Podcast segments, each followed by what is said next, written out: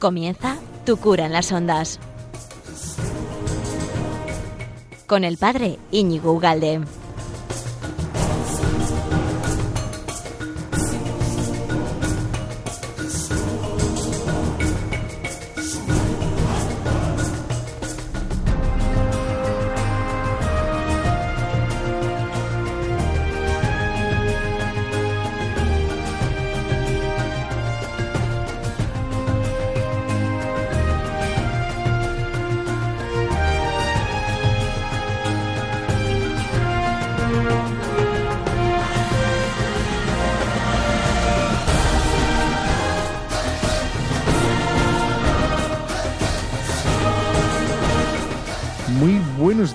De Radio María. ¿Qué tal estás? ¿Cuánto tiempo sin, sin estar juntos, verdad? La otra vez no pudo ser, pero es la, la cosa de la vida. Y bueno, pero ya estamos, ya no hay excusa. Aquí estamos. Vamos a estar unos cincuenta y pico minutos, ¿no? Juntos para hablar de. Bueno, tengo preparados tres temas, ¿no? Para este jueves estupendo. Y, que en el fondo no es más que recordar y repasar tantos temas que, que tenemos que como que traer a, a la cabeza y al corazón. ¿eh? Digo la cabeza porque, bueno, mayoritariamente estamos en un momento en el que la gente es muy emotiva y, y solo cree que existe eh, las emociones, ¿no? Y que Dios actúa solo si, si uno siente algo. Y bueno, pues no, saber las cosas, saber, recordar las cosas. ¿no? Bueno, tengo preparado para ti así, de, para entrantes, ¿no? Eh, unos entrantes simpáticos que eh, vamos a distinguir un poquito entre los herejes, ¿qué te parece para empezar? Herejes cismáticos, cismáticos, y luego el catecismo, el catecismo, que es como el gran antídoto, ¿no? Ante tanta gente que pregunta y se, y se siente un poco turbada y, e incómoda en situaciones comentarios, actuaciones, declaraciones de, bueno, también de clérigos, ¿no? Y, y, se pone nerviosa y dice, bueno, vamos a repasar esto, ¿no? Un poquito y lo que es, y luego hasta qué punto tenemos que estar, eh, digamos, hay margen, digamos, para la, bueno, la disidencia, vamos a decir así, ¿no? Hasta que hay muchas, muchas cosas que son opinables, ¿no? Y otras no, efectivamente. Bueno, esto por un lado. Eh, segundo, me parece también como de, de, actualidad, ¿no? Sería el tema de la paternidad, la paternidad, ¿no? El, el otro día, bueno, escuché, bueno, lo, da igual, luego te cuento, para que me voy a adelantar, ¿no? Bueno, eh, revalorizar la, la, paternidad, ¿no? Y, y luego eh, también me parece muy curioso, muy interesante, el otro día estaba aquí curioseando cosas, mirando, y el tema de como ponernos en situación sobre de dónde o desde cuándo eh, aparece ese gran misterio gigantesco ¿no? que somos tú y yo. El, el, misterio que nos hemos acostumbrado, ¿no? y quizá por el primero que tenemos que asombrarnos, más que por el universo entero, por la creación, por el sol, ¿no? por, por lo que es el cosmos en sí mismo. Quizá lo primero por lo que se nos tendría que desencajar la mandíbula ¿eh? es que tú y que yo existamos, ¿no? Y que podamos amar, que, que, podamos querer, que podamos perdonar, que podamos autodirigirnos con la libertad y podamos decir, te quiero, te perdono, te adoro, te quiero. ¿no? Bueno, pues esto es lo que tengo preparado. Espero que te guste. Vamos allá.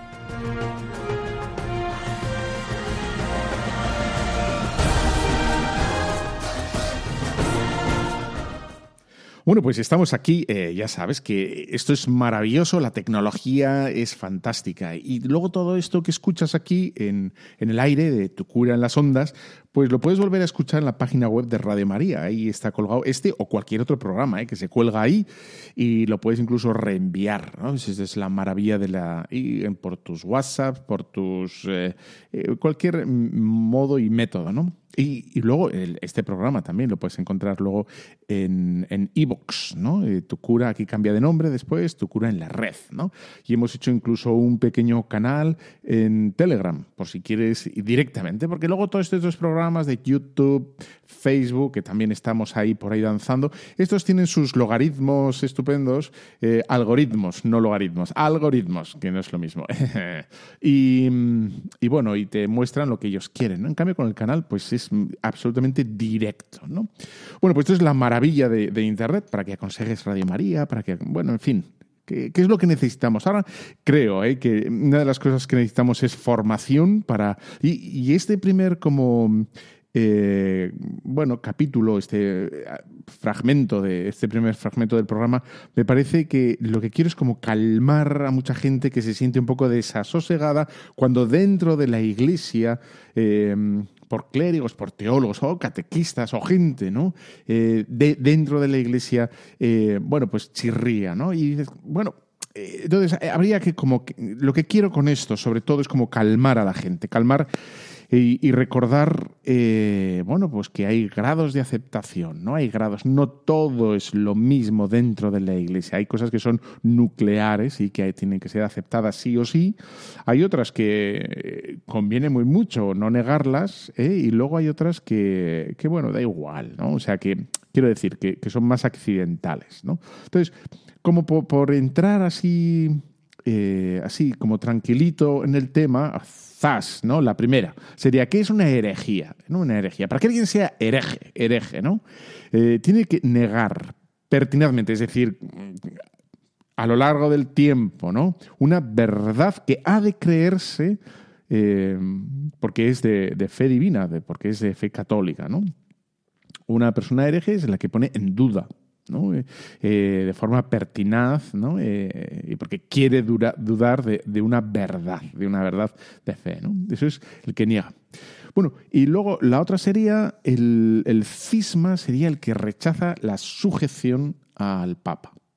Ahí está, ¿no? El que yo no quiero obedecer al Papa eh, en, lo que tenga, digamos, de, capacidad el Papa de, mm, bueno, de, mandar, ¿no? A mí no me puede mandar el Papa eh, que deje de comer o que vaya en bici o que, bueno, o que vaya en patinete o que vaya, yo qué sé, ¿no?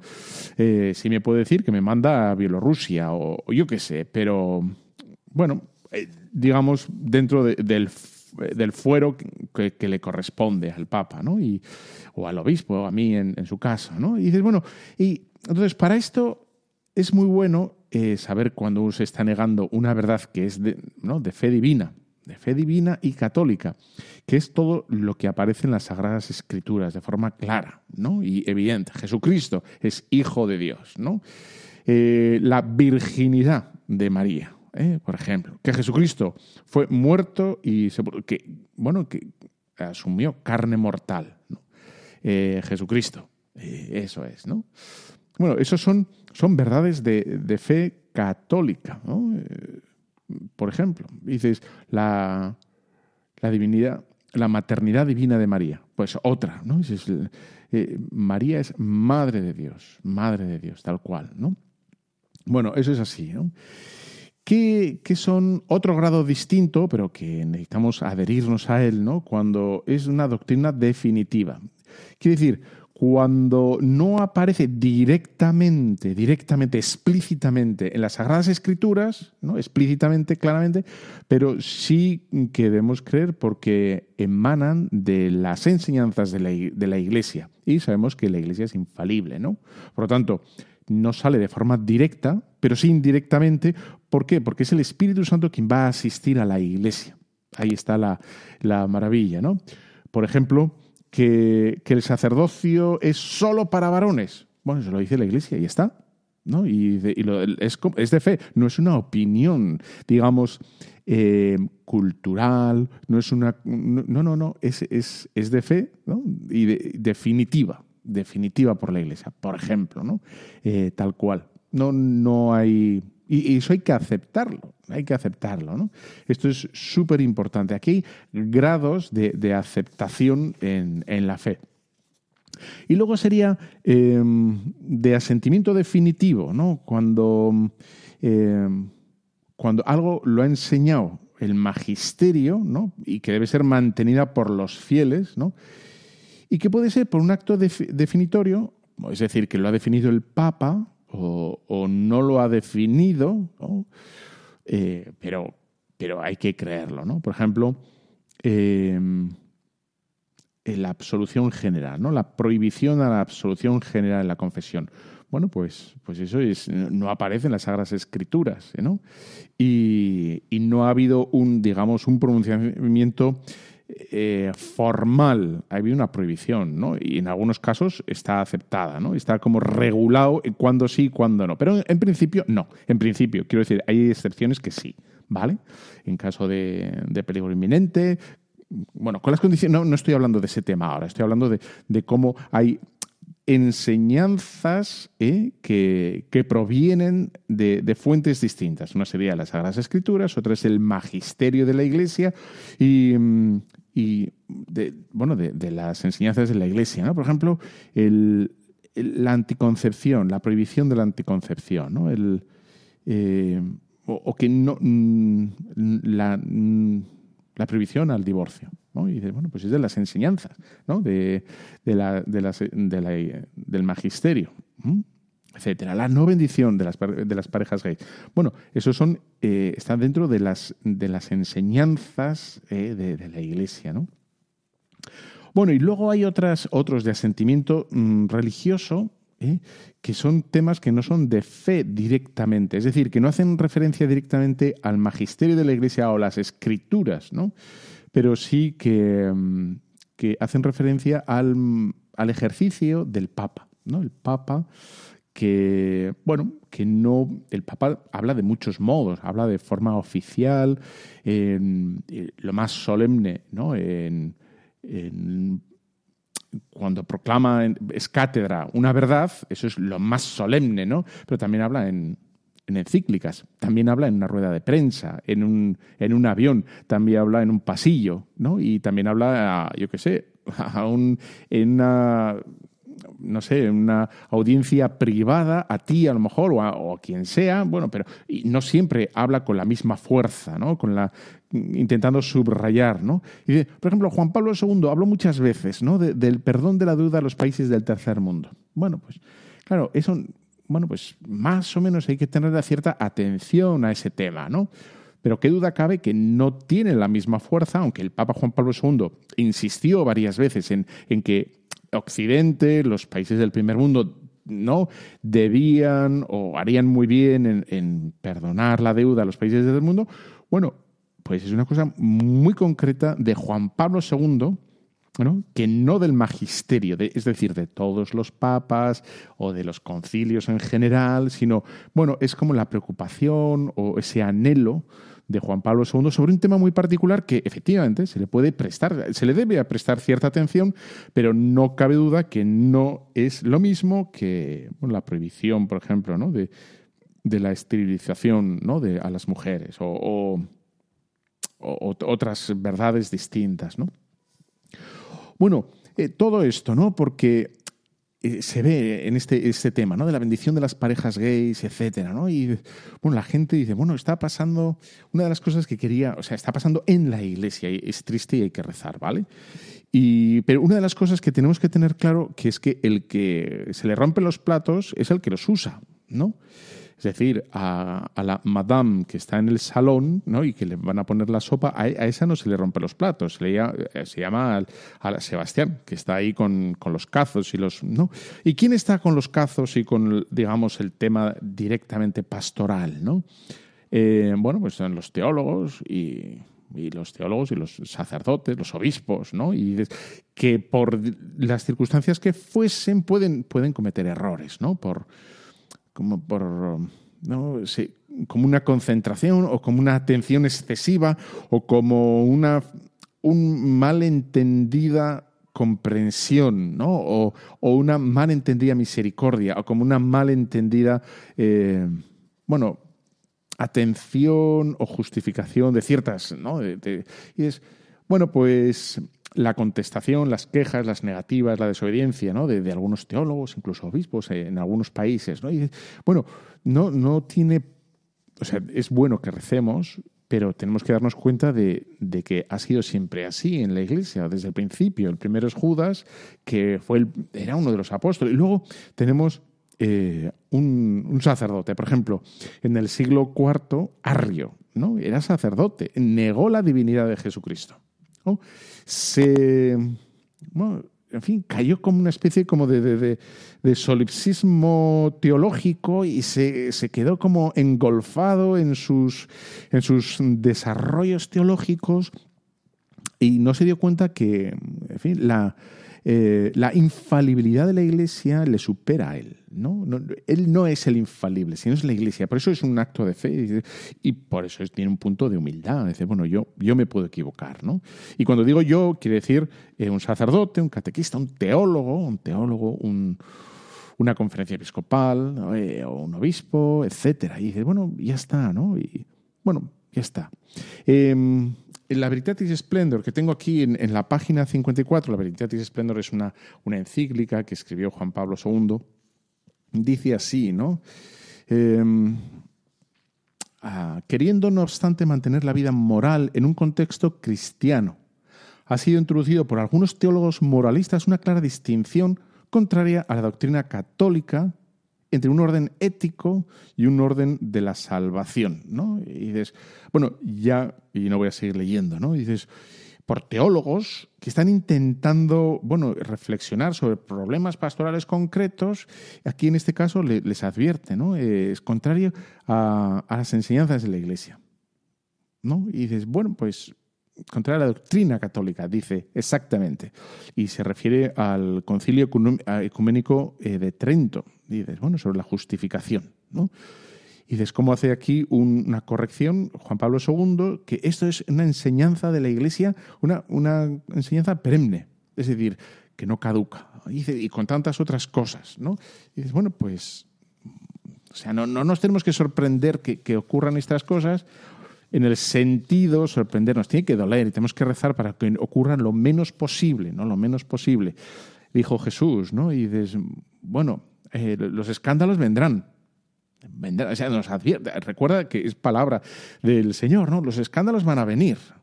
O sea, lo que no podemos hacer es, es, como rasgarnos las vestiduras. Jesús nos ha dicho que van a venir los escándalos, ¿no? Y luego dice, eh, más hay eh, de quien, ¿no? Por, por quien provenga estos escándalos. Y nosotros vamos a, bueno, a ver que no seamos nosotros, ¿no? Los que probemos a la gente, los que escandalicemos. Es mejor callar, aunque tengamos duda, ¿no? Y no, bueno, y a la gente hay que confirmarla en la fe. Y luego ya vendrán teólogos y teólogos y teólogos y, obispos y papas y papas que, irán confirmando las cosas. No queramos ser tan, en fin, ¿no? Como tan divinos que tengamos la verdad nosotros aquí y ahora, ¿no? Y bueno, pues a, eso está, ¿no?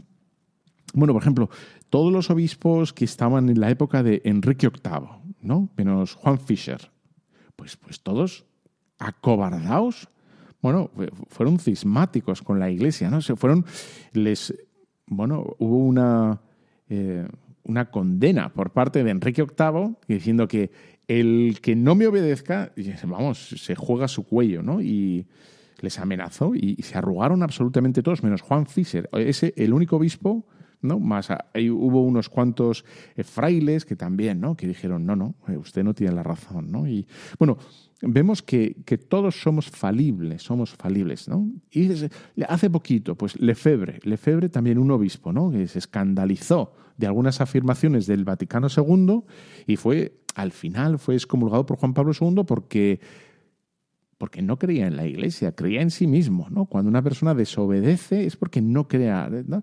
Bueno, ahí está, ¿no? Y todos estos, bueno, pues y el más famoso Lutero, ¿no? Que tengo aquí, el pobre, el pobre que, fue, yo creo que tuvo un tratamiento, se le trató exquisitamente, ¿no? Que cuando él cuelga las 95 tesis, ¿no? Que, eran, eran bueno, todas no, ya vas a ver, em, contra la Iglesia, en la Iglesia de Wittenberg, eh, Roma, em, bueno, le, le, intenta dar una admonición, ¿no? Y y su superior, el superior de Lutero, es el que bloquea ese, esa corrección de Roma. Es decir, ojo, y dices, bueno, aquí hay complicación. Eh, y el emperador, por motivos políticos, que, se supone que era, que era cristiano, ¿no? también lo va a defender a Lutero contra el Papa. ¿no? Y, va, en definitiva, a ser el Papa malo. Y dices, bueno, el cardenal que fue a hablar de parte del Papa con Lutero, y hizo todo lo posible, ¿no? Con, con dulzura. Hay, hay, escritos y hay un montón de documentos que afirman, ¿no? Que, que fue gentil, que soy suave con él, pero, pero no pudo ser, ¿no? Lutero se, se, reafirmaba, era una especie como de cerrazón, ¿no? De hecho, eh, es, es, muy interesante ver que, que Roma, em, cuando condena las tesis de Lutero, no condena los 95, sino 41. Es decir, que en algunas eh, bueno, no es que le diera la razón, pero dices, bueno, esto se puede estudiar, esto a lo mejor tienes algo de razón, o, se, podríamos venir a un encuentro, ¿no? O sea, que, Roma no fue, digamos, no fue allá con la soberbia que a veces se suele decir, ¿no? De decir, me tienes que obedecer, ¿no? Humíllate, sométete. No, en absoluto. Fue, fue hablar, intentó entenderse con Lutero. Incluso cuando escribe Roma en el 1520 una, un documento sobre la condena ¿no?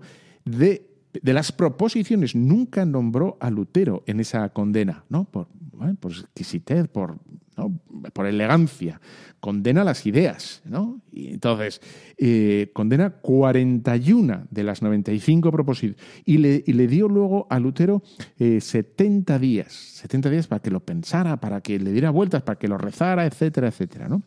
Bueno, le dio verbalmente 70 días, eh, pero de verdad le dio un año. Y, y, un año más tarde será cuando le preguntó Roma, dice, bueno, ¿qué dices de todo lo que hemos hablado? ¿No? ¿Sí o no? Etcétera, ¿no?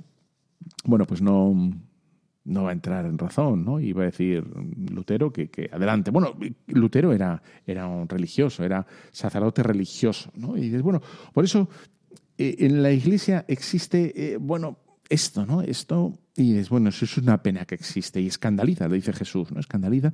bueno, nosotros, ¿cuál es el, digamos, el, el remedio? El remedio de todo esto, ¿no? Porque hay mucha gente que se siente, bueno, ¿yo qué tengo que hacer? Y dices, catecismo. El catecismo está aprobado por el Papa como, ¿no? como, un, como un documento eh, magisterial, infalible. Ahí está, la doctrina, el magisterio de toda la Iglesia. No es las enseñanzas de Juan Pablo II, sino las enseñanzas de toda la Iglesia, de siempre. ¿no? Y por eso es tan bueno que vayas a, bueno, que vayas al Vaticano, o al Vaticano, al, al catecismo, ¿no? Y, te empapes y dices, bueno, pues ya está, pues esto es lo que dice la Iglesia. Y de este tema, ¿no? Sobre todo el tema de, moral sexual, que, que, esto está absolutamente desatado, ¿no? La gente, bueno, en ese tema habría que hacer un, un, un capítulo, ¿no? Sobre la castidad, sobre la castidad, sobre la sexualidad, ¿no? ¿Qué dice la Iglesia? Porque aquí ya se ve que la gente piensa que no se puede hacer nada, ¿no? Que es todo pecado y dices, no, no, no va por ahí, ¿no? En fin, pero da igual, no es el tema, no estamos hablando, estamos hablando de, la formación, ¿no? De, la doctrina, y es el catecismo, ¿no? Y dices, ahí está, está recogido incluso el Vaticano II de forma coherente, orgánica, em, unida a todo el magisterio, ¿no? Porque no, no puede haber, no puede haber como eh, contradicciones entre los papas, no puede haber contradicciones entre los teólogos, o entre las enseñanzas, vamos a decir así mejor, ¿no? Entre las enseñanzas de la iglesia. Tiene que, tiene que ser un todo. O sea, lo que, lo que creía San Pedro ¿eh? y lo que crees tú es lo mismo, es lo mismo. ¿Eh? Es verdad que San Pedro no rezaba eh, la Divina Misericordia, no, eh, no la rezaba, pero, pero sí la rezaba de otro modo distinto, ¿no? Pero, pero sabía que el Señor era misericordia, vamos, él lo había vivido en sus carnes, ¿no? Pedro, me amas, Señor, te quiero, ¿no? Señor, Pedro, me amas. Y luego, Pedro, mira, otra vez, divina misericordia, ¿no? No lo vivió como nosotros, ¿no?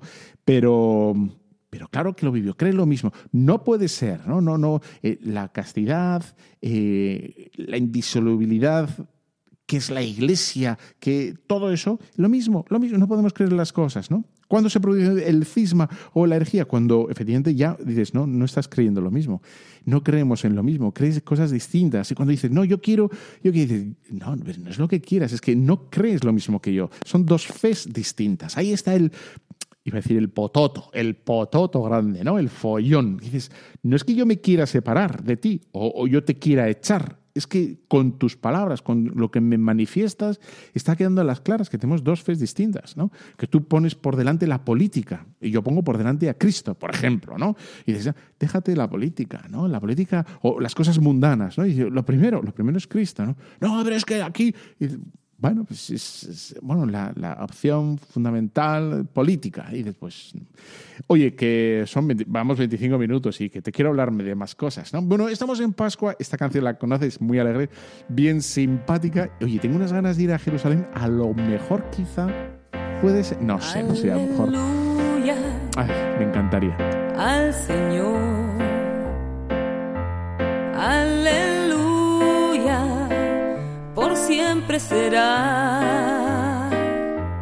en una simple palabra se llene de gracia el corazón en este mundo que a todos Él nos dio.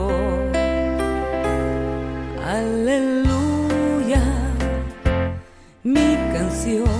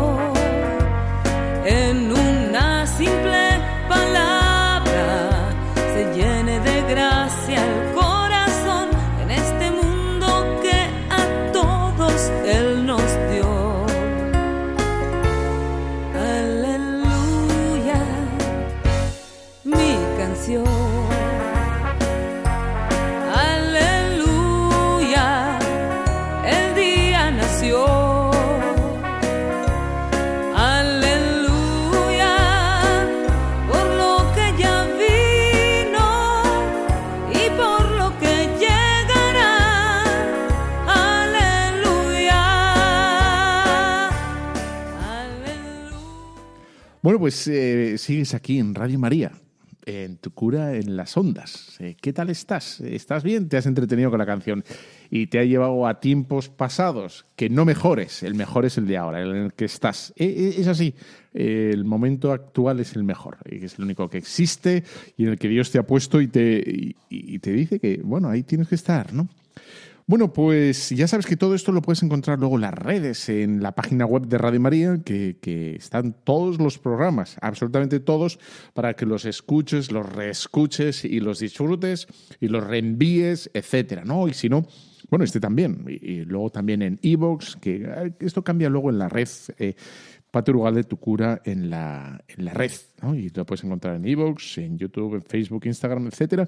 Y además eh, hemos hecho un canal en Telegram para que haya inmediatez, porque los algoritmos hacen lo que les da la gana y dicen lo que quieren cuando quieren y nosotros aquí tenemos conexión directa, ¿no?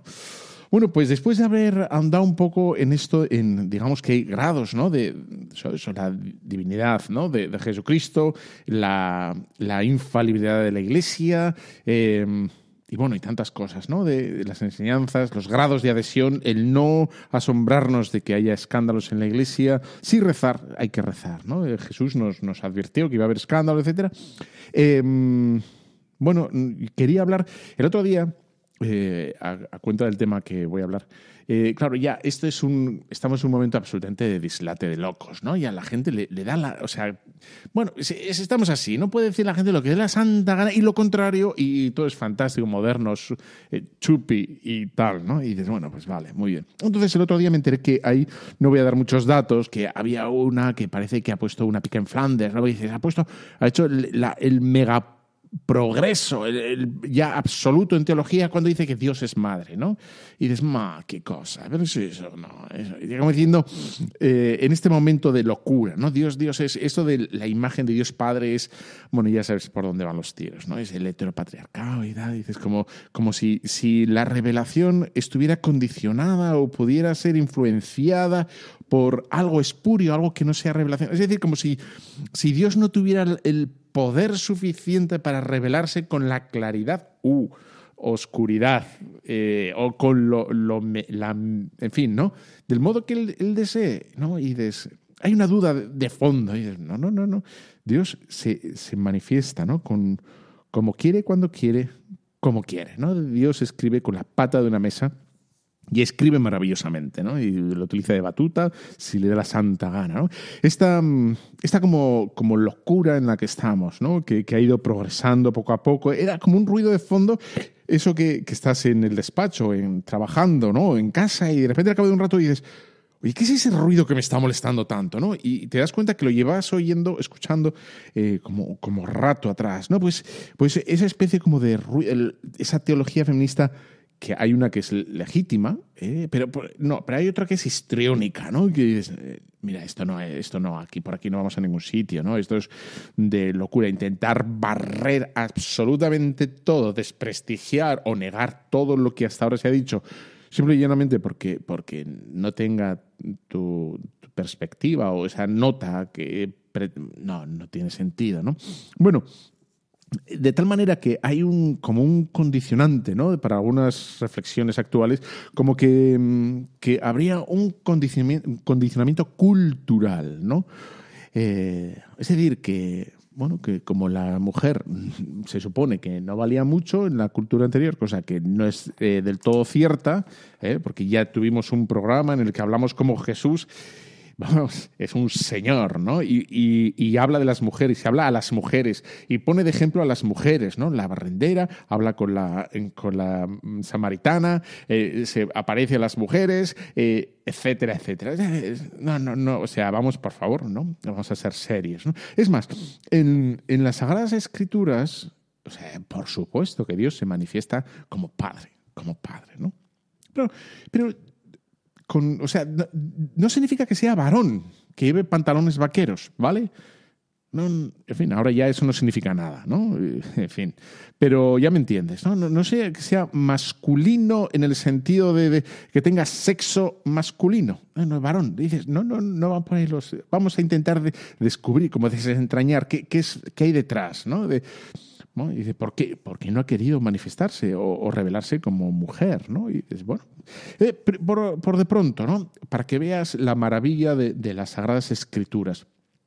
En el Antiguo Testamento, que podríamos decir en esta mentalidad que en el fondo tiene un punto de, ignorancia, ¿no? Es decir, que, que sería súper machista la antigüedad, dice, eh, las Sagradas Escrituras, o sea, em, cuando hablan de Dios, a veces, no siempre, pero a veces utilizan eh, características femeninas.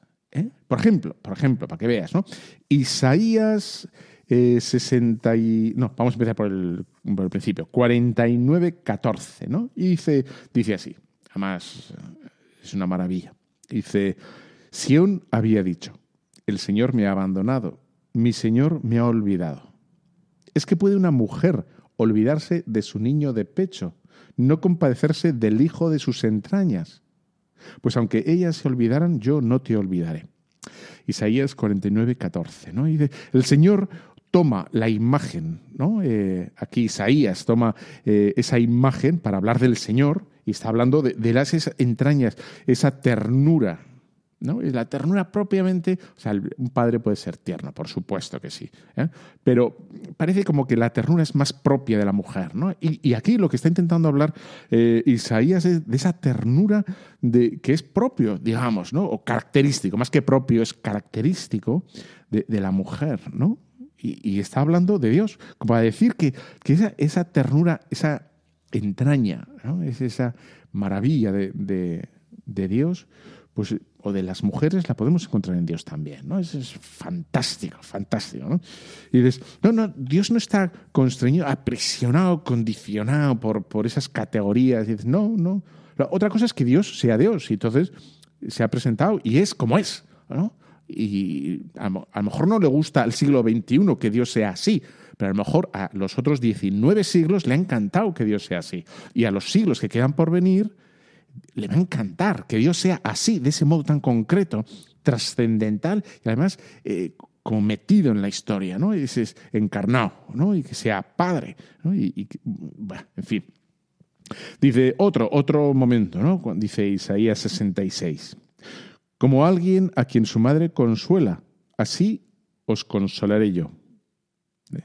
Dices, pone otra vez aquí el ejemplo, ¿no? Si, si realmente en aquellas eh, culturas primitivas, ancestrales, eh, heteropatriarcales, etcétera, eh, la mujer no valía nada, esto, esto no, o sea, esto es un, bueno, un verso suelto, absoluto, es, es un milagro, un milagro, ¿no? Que se haya transcrito esto, no, no solo como, como algo importante, sino de parte, de palabra de Dios, ¿no? Y además como de, de parte, de oráculo de Dios. Ya se ve que la riqueza, ¿no? Otro, venga, va. Otro. En Oseas 11.4 dice, o sea, podré abandonarte como Azmá, tratarte como Seboín. Me da un vuelco el corazón, se conmueven una vez más las entrañas. Aquí otra vez las entrañas, se está hablando a, a las entrañas de, misericordia de, de, las mujeres, las entrañas de eh, exactamente lo mismo que ha hecho Isaías, ¿no? Y dices, eh, esas entrañas que es propio de la mujer, el, monto, es esto, ¿no? Hace referencia al, bueno, propiamente al útero, al sistema reproductivo, de, es, específicamente, ¿no? Las entrañas de, de misericordia, eh, pero las entrañas maternales, ¿no? Todo lo que es propio de la mujer, ¿no? Bueno, y más, ¿no? En el Apocalipsis también tenemos, etcétera. Y es más, dice San Clemente de Alejandría, tal cual, mira, fíjate lo audaz que fue este hombre, y dice, Dios es amor. Lo inexpresable en él es padre, y lo compasivo en nosotros es madre. Eso es, vamos, 1-0, vamos, 1-0. ¿No ha dicho alguien algo tan, tan audaz, maravilloso y, fantástico como San Clemente de Alejandría? O sea, 1-0. O sea, vamos a hacerle la ola, eh, hazle la ola. Deja, deja de hacer las patatas, levántate las brazos. Una ola por todo el escenario. Ya está, hemos hecho la ola porque es fantástico, ¿no? Te lo voy a repetir porque sé que te ha gustado. Es, Dios es amor. Entonces, lo inexpresable en Él es Padre. Y lo compasivo en nosotros es madre, ¿no? O hacia nosotros. Es madre. Esto es, esto es lo. Dice Juan Pablo II también, ¿no? Sobre, sobre esta.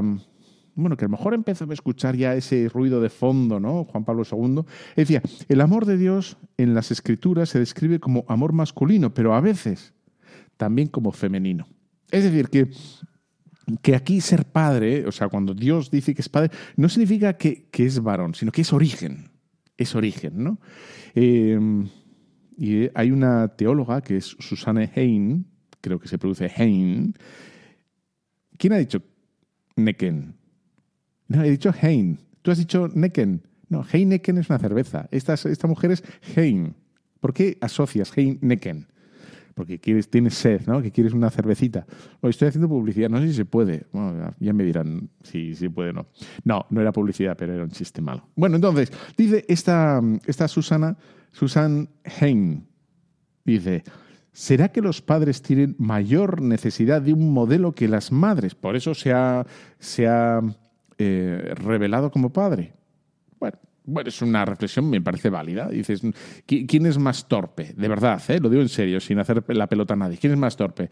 ¿Los hombres o las mujeres? Bueno, pues para algunas cosas, bueno, para todo lo que es lo afectivo, lo emocional, todo eso, pues son más torpes los, los, padres, ¿no? Bien, el padre tiene su papel y es necesario, ¿no? Y dices, bueno, pues a lo mejor es que nosotros necesitamos no avergon avergonzarnos, ¿no? O, conseguir, ¿no? Como gestionar las emociones y ser más, sí, empáticos. En las escrituras no aparece nada de la empatía, pero ya sabemos por dónde va, ¿no? Y dices, bueno, entonces, significa, por tanto, eh, cuando Dios habla que es Padre, que es origen, origen. El origen es identificado con el Padre. Es decir, que el modo de ser, el modo de ser de Dios, es decir, cómo es Dios principalmente, es Padre. Porque desde siempre engendra el Hijo. Dios es Padre porque tiene un Hijo. si no, no, no sería Padre. Es decir, en el momento, y como siempre lo ha engendrado, desde siempre lo ha engendrado, de siempre es Padre, ¿no? Y, ahí está la maravilla. Es decir, que Dios en, esa, en ese modo de, expresarnos quién es, no nos dice que es un, ser subsistente, ¿no? Sino que desde siempre engendra un hijo ¿eh? que, que, lo ama con locura, y eso es lo que su identidad propiamente, la de paternidad, ¿no? su modo de ser, su modo de o sea, es lo que es, es, es, padre, ¿no? Porque está en el origen de todo. La fuente primigenia de todo es, es la paternidad. Dios no está encerrado en, sí mismo, no está engolfado en sí mismo, no está eh, centrado en sí mismo, sino que, que todo lo contrario, desde el momento cero, cero, no hay momento cero, porque es eterno Dios, ¿no? Y aquí ya nos rebanamos los sesos, tú y yo, y yo a mí, y tú a ti, ¿no? Pero me acuerdo una vez, por cierto, que los sesos, que me han dado siempre un poco para atrás, un poco de grima, y hizo mi madre unas croquetas. Yo pensaba que eran croquetas. Entré a la cocina, había croquetas. Y estaban doraditas, y estaban ahí con. ¿No? Eh, habían sido rebozadas y estaban como doradas. Era una maravilla. Y yo le di un bocado a aquello. Era, era un bocado, era un bocado, digamos, con ganas, ¿no? O sea, yes, para adentro todo, ¿no? Me quedé un cacho de croqueta en la mano porque la croqueta era poderosa, ¿no? Era de Bilbao, la croqueta, era del centro de Bilbao, la, la cloqueta. Y vi que la- las entrañas de la croqueta no eran las típicas croquetas blancas, eh, que, así simpáticas, eh, apetecibles, sino eran, eran como oscuras, oscu- muy oscuras, ¿no? Y tal, y digo, ah, ¿qué es esto, no? Y dices, sesos. Y dices, ¿pero cómo que sesos? ¿Pero qué, cómo que sesos? Ya me dijo la palabra sesos y ya, bueno, ya acabó, el, fue, el- comencé el apocalipsis yo mismo, ¿no? En mi, en mi mismidad. Dices, bueno, entonces, volviendo al tema, ¿no? La identidad ¿no? de, de- de Dios es, bueno, que, que Él está en salida, es un movimiento hacia afuera. Pero es un, un movimiento hacia afuera que, que se dice muy fácil, un movimiento, pero es en, que, en cuanto que es Padre, ¿no? O sea, hay... ¿Cuál es la solución, digamos? ¿no? La identidad es que el Padre y el Hijo y el Espíritu Santo son Dios, ¿no? Son Dios. ¿no?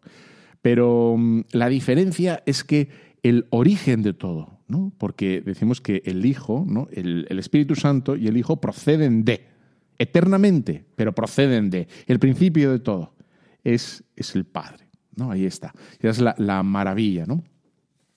Bueno, hay un librito que, que se llama La paternidad robada, que la ha escrito una tal María Calvo Charro, que es profesora de la Universidad de Carlos III en Madrid, ¿no? Y mm, bueno, y que viene un poco a, la defensa de este movimiento que niega o, o que rechaza o se avergüenza o que lucha contra la paternidad, ¿no? Y, y- y quiere como, como recuperar o enarbolar la bandera de la necesidad, ¿no? De la diferencia. Necesitamos la diferencia. No, no es una diferencia cultural, arbitraria o externa, ¿no? Impuesta desde fuera, ¿no? Desde unas estructuras, sino, sino que es, es natural, lo más natural. Y desde ahí se ha construido todo, ¿no? Bueno, pues eh, da, da un dato que, que es preocupante. Eh, yo, yo quería darte un programa simpático, alegre, ¿no? Pero ya veo que no lo, estoy- no lo voy a conseguir. Dice eh, que hay como un, movimiento, gracias o por culpa, mejor dicho, por culpa de la reproducción asistida, de anular al hombre, es decir, de anular al padre, ¿no? Y dice que eh, una de cada cuatro madres es madre soltera. Y dice que en el Hospital Quirón de Madrid, es el dato que da, en el 2018 el 40%, supongo, de, de todas las usuarias o todas, en fin, el 40% eh, son madres solteras. O sea, que no quieren, no, o sea, les parece prescindible a la mujer moderna, les parece prescindible el rol del padre, la, la, la presencia del padre. Les parece algo que es, es, mm, bueno, sí, que es absolutamente arbitrario y que puede perfectamente, ¿no? Y, y tienden esta, esta mentalidad a la matrifocalidad. ¿Qué le parece el palabra? Matrifocalidad, pensando que la madre es por sí mismo lo único necesario que necesita el niño. Y, esto ha cogido cuerpo, ya te digo las cifras, ¿no? 40% eh, en este hospital y, uno de cada cuatro madres solteras. ¿eh? El 25%, el 25% de madres solteras. Como que el hombre no sería su- suficientemente apto, ¿no? Eh, con la presencia de la madre sería... Es más, eh, lo, lo que se tiende a representar ahora en, en los medios de comunicación, en las películas, etcétera, el, el- padre, propiamente dicho, tiene que ser una mamá dos. Es decir, tiene que secundar todos esos aspectos o tiene que reforzar eh, bueno, lo que, lo que es una madre, ¿no? La delicadeza, la... Y sin negarlo, eh, sin negar esto, que el padre tiene que ser delicado, atento, etcétera, colaborar, bla, bla, que nadie niega eso, lo que sí hay un, un digamos, una liquidación del, del- del- el rol del padre como tal, ¿no? Es- eh, bueno, de la autoridad. Generalmente es así, ¿no? La autoridad, el que dice el, que dice el padre. ¿no? A ver, dile a tu padre, ¿no? Ya está, ¿no? La imagen del padre se, se esfuma, ¿no? Y la idea del hombre act- actualmente es como un es como sí es una cosa absurda. Ahora lo que lo que se vende la imagen del hombre actual es sería el del violento no el, el empresario con éxito el frío el calculado el ligón el bueno el que está de aventura en aventura y tal. Y pero lo que no aparece lo que no aparece hace muchísimo en los medios de comunicación en las películas el, el hombre como un buen padre ¿no? un buen padre. Digo un padre padre ¿eh? No, no como el que hace las veces de madre, delicado, etcétera, sino padre distinto, ¿no? Y quizá el, el último que me acuerdo yo que ha existido en los medios de comunicación es La Casa de la Pradera, ¿no? No, no, no hay más, en fin. eh, en fin. El, el padre actual es, es emotivo, es atento, eh, lejos a poner límites al niño, etcétera, ¿no? Y hay un psiquiatra que se llama Oswaldo Poli que dice que vivimos bajo un encantamiento que evitamos a los hijos el sufrimiento, el conflicto, los límites, ¿no? Y sin embargo que la realidad es la que, la que va a poner en su sitio a los niños, ¿no? El conflicto. La realidad es la que, la que va a producir conflictos a los niños, ¿no? Los límites. Fíjate, ahora con el tema de, del COVID, ¿no? Es- no hay nada más real que el COVID. Y desde el que te limita, no puedes, no puedes hacer lo que te la gana, ¿no? Y ya está, ¿no? Ya está. Y, está, y se ha reducido, ¿no? Lo de la idea, eh, bueno, las madres también, ¿no? Del padre o la madre a ser un amigo. ¿no? Y decía, dicen, bueno, es que el niño puede tener muchos amigos. Es muy bueno que tenga muchos amigos, pero padre solo va a tener uno, ¿no? Y el padre es que, el que le va a dar esa seguridad, el que le va a inculcar. Eh, los criterios de- del mejor modo. Porque la madre generalmente lo que hace de forma natural eh, es, es proteger ¿no? al niño. Ese es lo, primero que le sale. ¿no? Eh, dice Goethe una cosa maravillosa. ¿Qué es lo que, lo que podemos dejar de legado a nuestros hijos?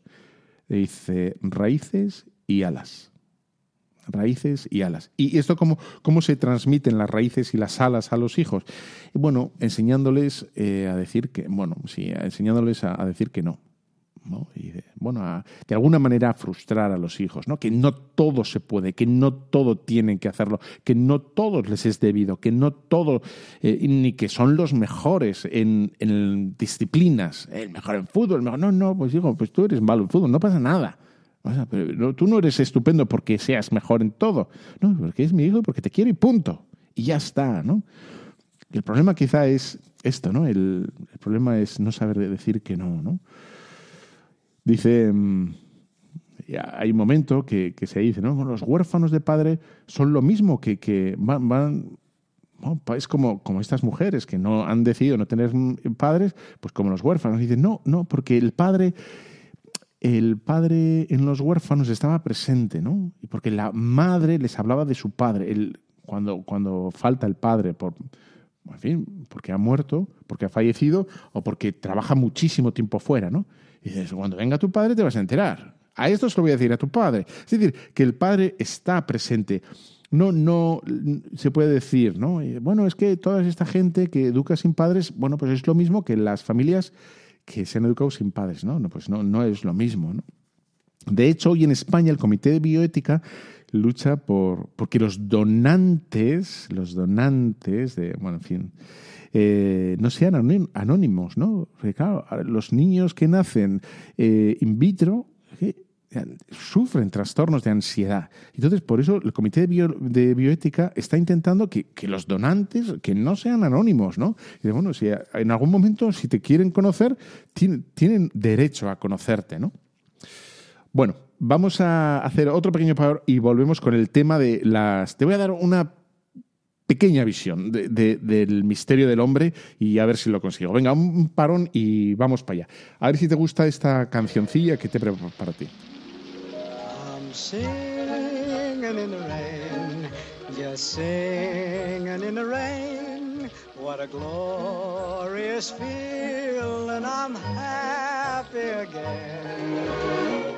I'm laughing at clouds so dark up above.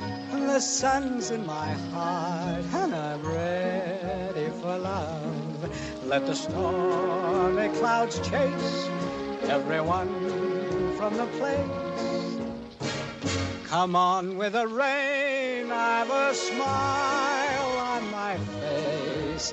I walk down the lane with a happy refrain, just singing, singing in the rain, dancing in the rain. Da-da-da-da-da.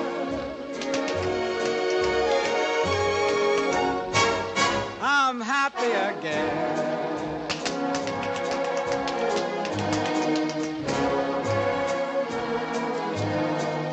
I'm singing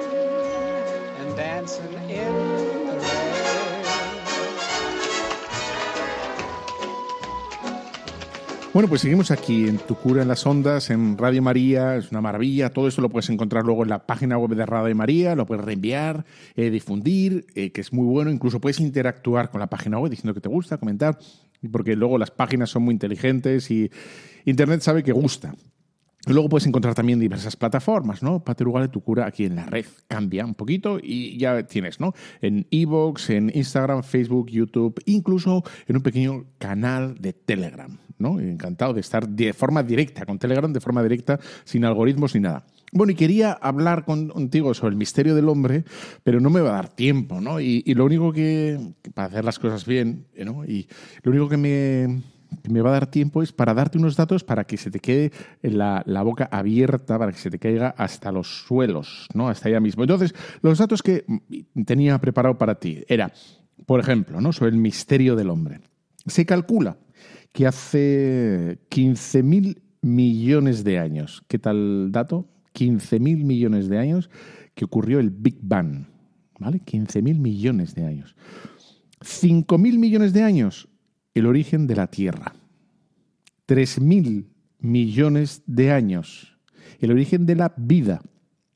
63 millones de años, la desaparición de los dinosaurios. 3 millones de años, la aparición del hombre. 2,5 millones de años, el hombre comienza a hablar y no ha callado desde entonces. Bueno, 200.000 años, el hombre usa el fuego. 15.000 años, las primeras pinturas de Altamira. 5.500 años, aparece la escritura. 2.000 años antes de Cristo, Abraham. 1250 años antes de Cristo, Moisés. 700 años antes de Cristo, Isaías. Hace 2000 años nace el Hijo de Dios en la tierra. ¿No? ¿Y ¿Qué te parecen estas cifras? Son- como, como, en fin, vértigo, ¿no? Producen vértigo estos eh, tantos miles, 15 mil millones de años. Parece, ¿no? A lo mejor se ha equivocado en 7 mil millones de años. ¿Quién le va a corregir a quien le ha puesto esto? Yo no, así de claro, ¿no? Bueno, pues estos son algunas cifras del misterio del hombre, ¿no? Todo lo que, lo que le cuesta. Ya sabes, la, la proporción esa que dice, ¿no? El calendario entero de todo un año, el hombre aparece justo, eh, la proporción sería el calendario con todos los meses, las semanas, los días, pues el hombre aparece en la última campanada del 31 de diciembre. ¿no? Esa es la proporción de la presencia del hombre en el universo, en el cosmos. Nada insignificante. Es- Estás, eres un mozo, eres un chavalín, acabas de nacer. En fin, eres un nada, un baby, un junior de la vida. Oye, que nos tenemos que ir, que, te espero dentro de 15 días. Y si mm, te cuesta mucho esperar, bucea en internet ahí estamos en, en todas las plataformas, en Telegram, en Instagram, bla, bla, bla. Te dejo con la bendición de Dios Todopoderoso, Padre, Hijo, Espíritu Santo, descienda sobre los superoyentes de Radio María. Amén. Un fuerte abrazo.